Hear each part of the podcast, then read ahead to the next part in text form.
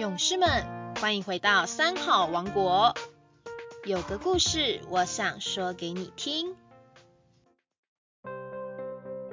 我是高雄市新田国小吴梦珠校长。今天要说的故事是犯戒救人。古代印度有一位波斯匿王。皇后人称茉莉夫人。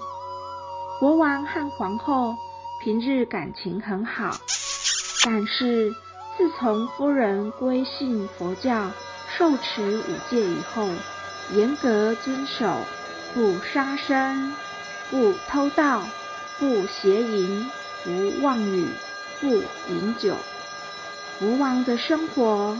再也不那么称心如意了。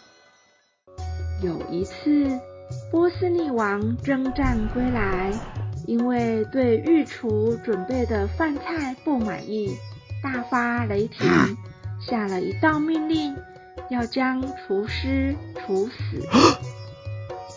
在过去专制的时代，所谓君要臣死，臣不得不死。国王要想处死厨师是很容易的事情，但是蝼蚁尚且贪生，厨师也是一条命，他当然不甘愿死。为了活命，便托人向皇后茉莉夫人求情。茉莉夫人听说此事，心想。该怎么救厨师呢？最终想到一个办法。当他和波斯匿王见面时，就说：“大王，你回来了，我好高兴。今天我要摆设酒席，陪你喝酒，表示对你的欢迎。”波斯匿王一听，非常高兴。直说太好了，太好了。但是，一方面又感到疑惑。咦，你不是受过戒了吗？茉莉夫人便回答：“为了迎接大王，今天破例一次不要紧。但是，大王，我有一个请求：好酒要有美善相配。我希望。”御厨能亲手做我喜欢的菜色。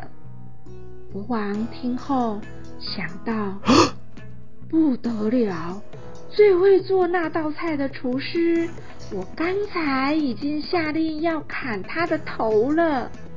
于是大喊：“刀下留人！刀下留人！”赶快又派人前往刑场，把厨师给救回来。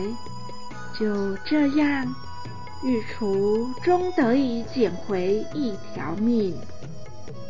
当波斯匿王知道茉莉夫人为了救人不惜犯戒时，深受感动，渐渐地也接触佛教，最后成为了佛教的大护法。所谓戒。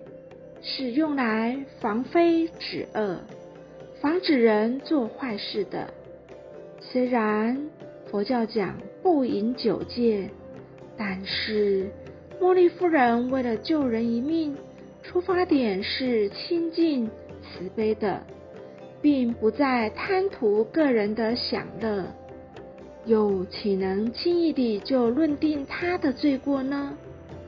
所以，人不管信仰哪一个宗教，不应只拘泥于戒相，还要懂得生活戒条，能把它应用在救人救世上，能把它运用于开发内心的清净慈悲上，才是戒律的真正意义。